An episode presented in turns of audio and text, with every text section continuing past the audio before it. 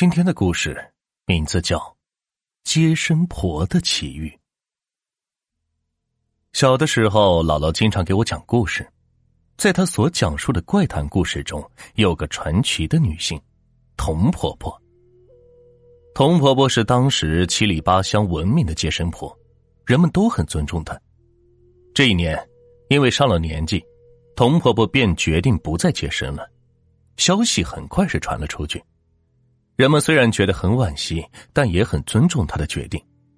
就在童婆婆宣布不再接生的第二天，半夜时分，她家响起了一阵急切的敲门声。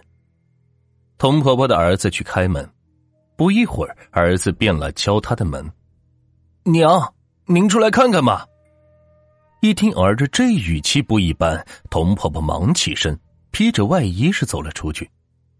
月光下，门口停了一辆豪华的马车，马车前站着一个中年男子，对着童婆婆是毕恭毕敬的鞠了个躬，道：“婆婆，求您救救我家夫人。”虽然童婆婆说不再接生了，但救人一命胜造七级浮屠，也就应了。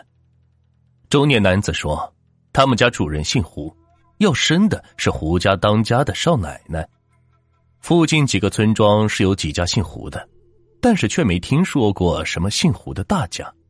儿子是劝他别去，但童婆婆却是答应了。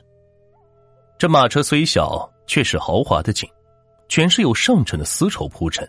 童婆婆十分新奇的打量了一番后，掀开小帘子往外看，却看到外面有一团似火光又不像火光的东西。这是咋回事啊？还未等童婆婆出声，马车忽然猛的一颠，像是从半空中坠下。童婆婆再次掀开帘子，只见马车正在一个荒野的山坡，山坡上有一个孤零零的大树，这棵树足足有六人环抱那么粗。童婆婆记得这个地方是村东头没有开发的地皮。你咋到这地方了？童婆婆看着中年男子问道。心中开始有些戒备，不料中年男子递过来一个黑色布条，又是毕恭毕敬的道：“婆婆，委屈您了，捂上眼睛吧。”童婆婆接过布条说：“你不是想绑架吧？”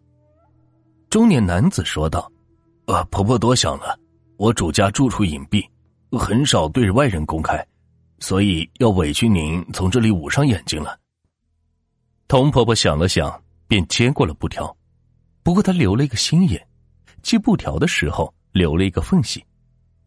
马车此时又行走了起来，但这次却像是在向上攀爬一样。童婆婆偷偷向外看去，外面是繁茂的枝叶树干，但这些枝叶树干像是长在半空中一样，没有根基。最后，马车是停了下来，中年男子。没有让童婆婆拿下布条，一直把她是引领到了大门内，这才让她拿下布条。但童婆婆透过缝隙还是看到了胡家很气派，像是独户住的房子，十分的大，而且房顶的内围有很多枝叶树干是包围着，像是建在树林里的鸟窝。童婆婆一拿掉布条，便被满屋的珍奇异宝闪了眼，不停的唏嘘感叹。